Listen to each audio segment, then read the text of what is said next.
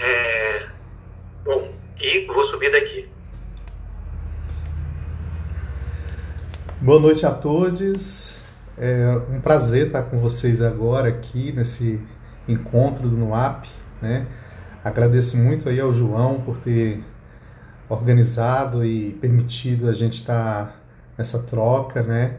Ao André também por estar é, nessa tarefa tão difícil de ser um debatedor recebendo textos de última hora, né?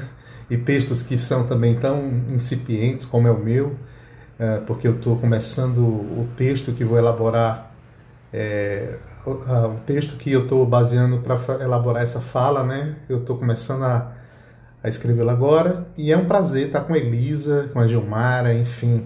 É, é, é uma alegria, né? Ser, ser parte da rede no app, isso aí é muito bom e e tem sido muito muito agradável e enriquecedor ao longo do tempo, né?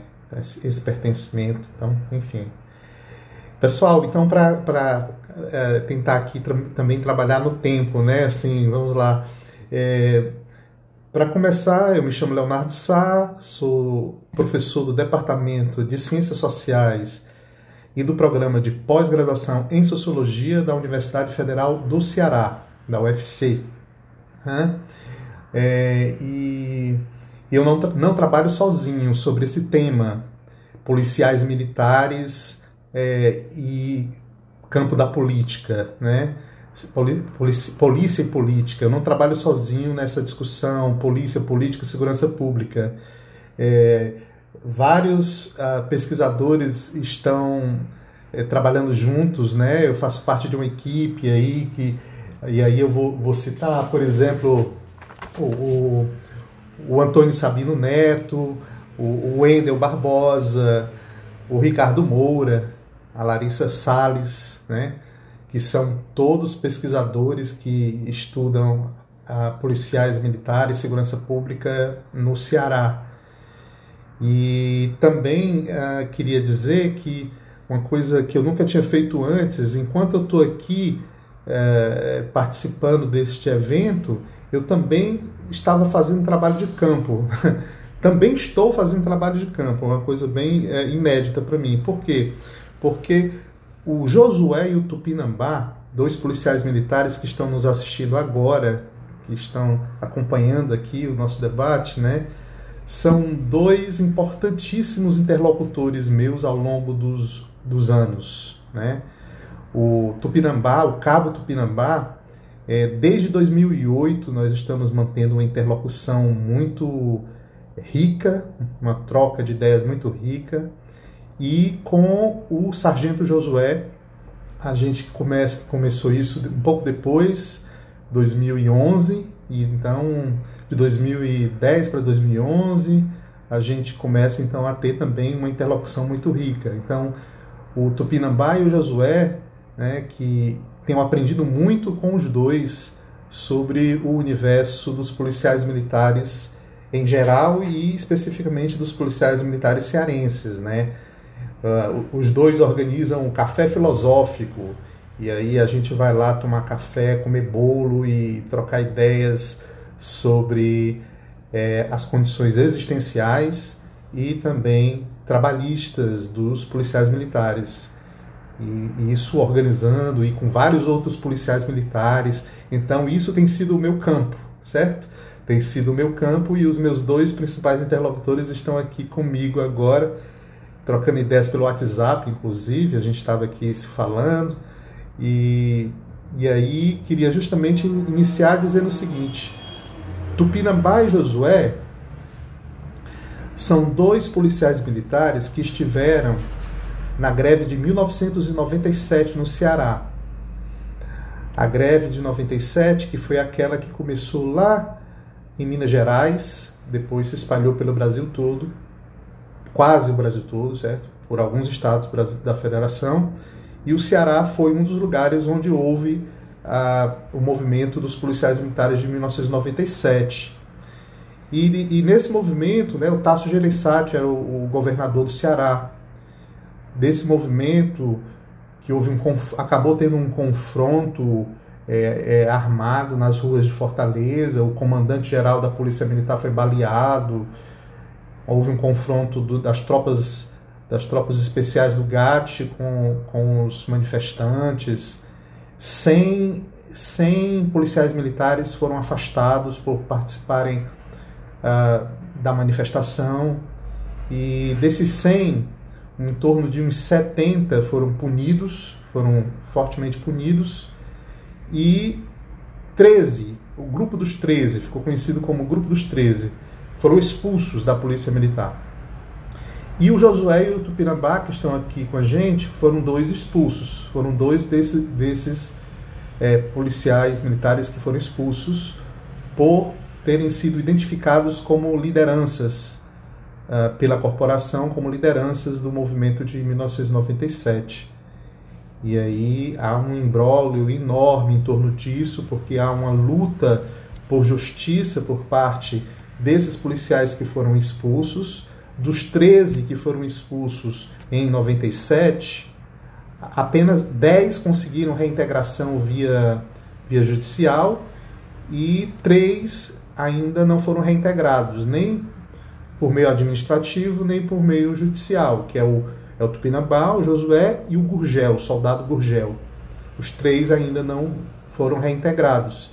E a situação ficou mais complicada porque o estado do Ceará não está é, respeitando, de certa maneira, a, a, a, lei da, da anistia federal. Porque no último episódio envolvendo uh, os policiais bolsonaristas, né, houve uma radicalização é agora em, fevereiro de 2020, ó, vamos acompanhar aqui as datas, ó. Eu estava lá em 97, voltei agora para fevereiro de dois, cheguei agora em, em, fevereiro de 2020, certo?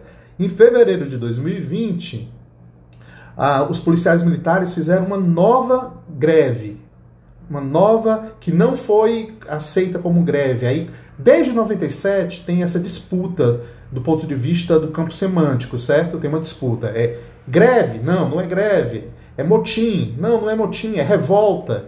É, é, é, é paralisação, é rebelião. Existe uma intensa disputa simbólica em torno do processo de categorização dos eventos. E nunca deixou de ter, desde 97 até 2020.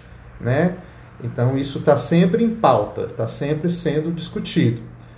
Ah, então, uns chamam de greve, por exemplo, o atual governador, o Camilo Santana, ele, ele se posicionou chamando o, o evento de fevereiro de 2020 de motim. E tanto é que criou uma lei anti-motim e aí não vai dar anistia e aí prejudicou, eh, prejudicou inclusive o pessoal de 97 que não vai ser anistiado mais porque tem uma lei anti-anistia para não, não possibilitar que os amotinados que foram liderados pelo, pelo Capo Sabino, entre outros, com a participação do Capitão Wagner, e aí o capitão Wagner, inclusive, ficou numa posição difícil, porque houve uma radicalização do bolsonarismo, uma radicalização dos policiais bolsonaristas, agora em janeiro de. em fevereiro de 2020, e colocou o capitão Wagner, que é um deputado federal, né, pelo PROS do Ceará, e que é candidato a governador em 2022, né, que tem como grande projeto se tornar governador do Ceará, é um projeto político do capitão Wagner, que vem desde de 2010 construindo e eu venho acompanhando juntamente com o Antônio Sabino Neto, a gente vem acompanhando esse processo com a Larissa Salles também, é, desde 2020, a gente vem, de 2010 que a gente vem acompanhando essa trajetória do Capitão Wagner. Fizemos já várias conversas informais com ele e também algumas entrevistas gravadas. Só que depois que houve a, a adesão do capitão Wagner ao bolsonarismo, aí a, a relação ficou um pouco mais difícil, ficou uma, uma, relação mais complicada. E é sobre isso que eu estou uh, falando para vocês agora. Essa é a questão principal. Essa passagem da onda vermelha ao bolsonarismo usando a trajetória do capitão Wagner. Porque o capitão Wagner quando ele estava. É, eu falei de 97, falei de 2020. Aí no meio tem 2011, 2012. Dezembro de 2011, janeiro de 2012, que foi uma outra greve da PM, que foi conhecida dia 3 de janeiro de 2012 2012 ficou conhecido aqui no Ceará como Dia do Medo. E o capitão Wagner foi a principal liderança dessa paralisação do Estado, que gerou o estado de exceção, estado de, de, de, de, as Forças Armadas ocuparam o Ceará, porque houve uma suspensão geral dos serviços policiais militares é, liderado pelo capitão Wagner. Né?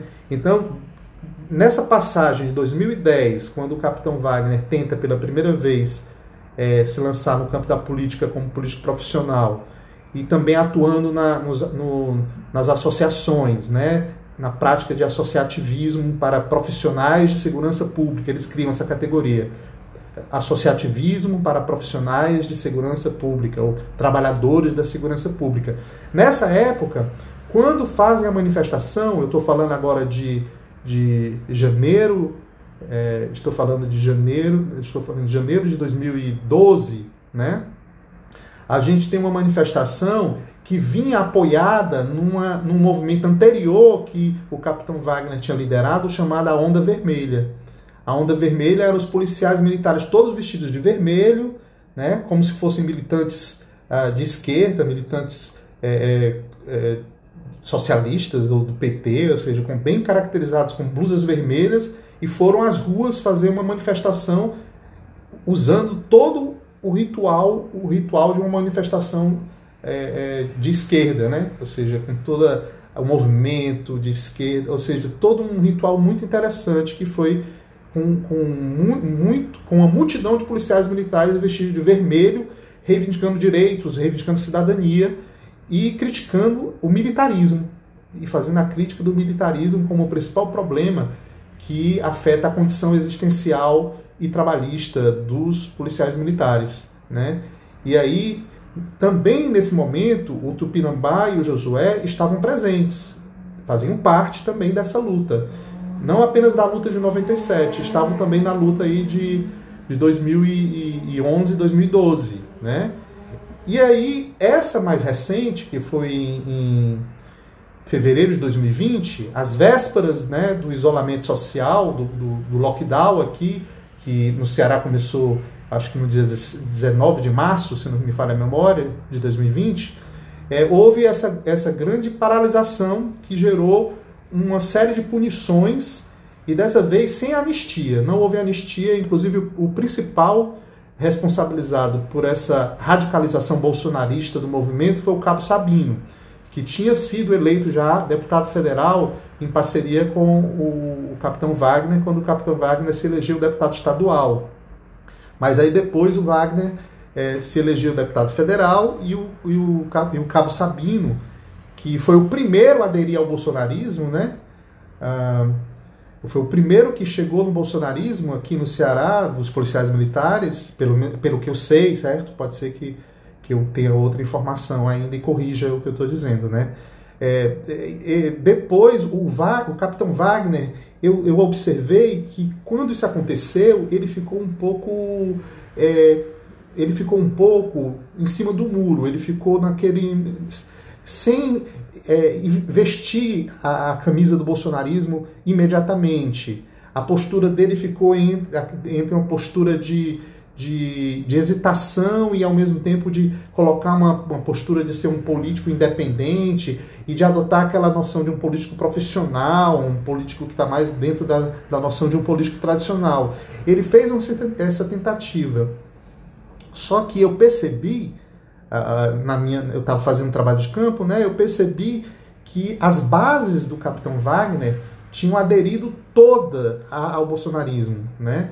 E essas bases, sem, sem essas bases, o Capitão Wagner não existe. As bases do Capitão Wagner são muito atuantes, são, são muito fortes, muito ativos, né? Ah, criam redes de uma maneira muito eficiente e efetiva ah, nas, nas disputas políticas. Então, quando essas bases se tornam decisivamente bolsonaristas e vestem a, a camisa do bolsonarismo, Capitão Wagner, isso é a minha interpretação, não teve opção teve que, que vestir a camisa, e literalmente vestir a camisa, ou seja, botar uma camisa e aparecer uma foto com o Bolsonaro abraçado e botado na, nas redes sociais, ok? Ou seja, literalmente vestir a camisa do bolsonarismo. Então, mas ele, ele hesitou, teve um momento de hesitação, porque, justamente porque o perfil do Capitão Wagner é um perfil progressista, certo? Usando essas é, não sou eu que estou etiquetando, são dentro do campo de pesquisa, tá? Ou seja, era progressista. Ele falava de direitos humanos, falava de, é, é, de, de, construir a, a desmilitarização, de, de, de, cidadania, né? Ele não deixou de falar de cidadania, ele continua falando de cidadania, né? Mas ele mudou de perspectiva porque o contexto mudou, né? O contexto mudou e ele mudou também dentro do contexto para poder a, a, a, reorganizar a sua trajetória nessa passagem, nessa passagem do, do luludilmismo para o bolsonarismo, né? Que foi uma, uma passagem até porque muitos policiais militares que eram lulistas se tornaram bolsonaristas, ok? Isso é uma questão que precisa ser é, é, é, discutida, que precisa ser trabalhada. Então a gente precisa realmente fazer uma, uma, uma, uma construção dessa, dessa história toda.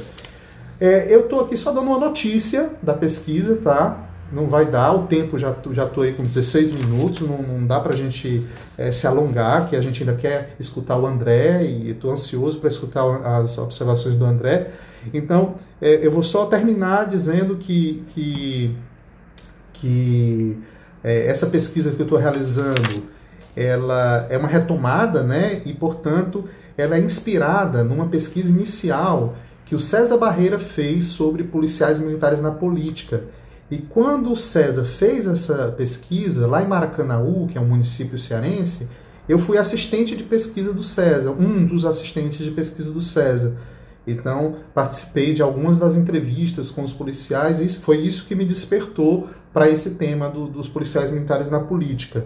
E também toda aquela discussão que Moacir Palmeira faz sobre violência e política no Nordeste que para a gente no Ceará é importantíssimo, aquele artigo que, que o Moacir publicou, se não me falha a memória, em 1966, e que a nossa revista, a Revista de Ciências Sociais da UFC, republicou é, é, e está disponível aí pela internet. E aí, essa discussão também se casa com uma discussão que o, o, o Antônio Carlos de Souza Lima faz sobre antropologia da administração pública, antropologia uh, do Estado, né? porque aí também é muito importante trazer essa, essa interface com a antropologia da governança do Estado, da administração pública, para entender é, como que esses agentes, esses militares estaduais, né, se inserem no campo da política. Sem falar também nas, nas, nas influências que o Márcio Goldman é, é, me traz com, com as teorias etnográficas é, da política, que eu gosto muito da maneira como o, o, Márcio faz isso, né? E, e também a, a Juniele Rabelo de Almeida, que escreveu um livro legal sobre isso, Tropas em Protesto, sobre, sobre 1997, né? E, e, e também as, as discussões que o, que o, o Celso Castro e o Piero Lerner fazem sobre os militares das Forças Armadas na política. Aí a gente agora está com uma novidade. A novidade é o seguinte: hoje mesmo, aí eu vou encerrar minha fala. Hoje mesmo, quando eu acordei para me preparar, assim, como é que eu vou me organizar para a fala dos encontros do NUAP hoje à tarde, eu comecei a ler os jornais e, lendo os jornais, eu li sobre anarquia militar puxada pelo, por policiais militares bolsonaristas, o, o, o bolsonarismo nas polícias militares é, é, criando um fenômeno de milícias é, que podem alterar o contexto político nacional, ou seja, colocando pela primeira vez os policiais militares como o, o, o como o centro, como o centro do bolsonarismo, ou seja, várias matérias em vários jornais aí que eu li hoje, certo? No Estadão, no Globo, nos grandes jornais, né? na grande mídia que eu estou falando. E eu acompanho também as redes sociais e tal, e isso tá tá circulando. Então eu fiquei assim, eu acordei já assim hoje com uma nova visão do problema, porque tá sendo identificado como uma ameaça, né? E aí eu termino com um texto que eu gosto muito, que é um texto que a Beatriz Herédia e o Márcio Palmeira publicaram em 1997, que é o texto Política Ambígua, e tem um trecho do, do, do artigo, né, do Política Ambígua, onde se, se discute o caráter ameaçador uh, uh, da política. E, e, esse caráter ameaçador da política, segundo a, a Beatriz e o, e o Moacir, né, envolvem problemas de ofensas, desaforos, mentiras, ameaças, agressões, justamente que podem ser agravadas pela possibilidade de não haver o fecho do tempo da política. Né? E não havendo o fecho do tempo da política, esse, esse caráter ameaçador da do tempo da política pode se tornar permanente e estressar todos os atores envolvidos, todas as redes envolvidas nos conflitos que são explicitados pelo tempo da política. É isso, vou ficar por aqui, que eu já falei 20 minutos e muito obrigado e, e espero que não tenha falado de uma maneira muito confusa. Um abraço. Leonardo, super obrigado. É, foi ótimo. Acho que a gente vai ter um debate muito interessante. E eu vou pedir para o André, que está entrando aqui nas linhas junto com a gente, passar a passagem, a, a passar a palavra para ele. É, e vamos saindo daqui nós dois para que todos nós ouçamos o André.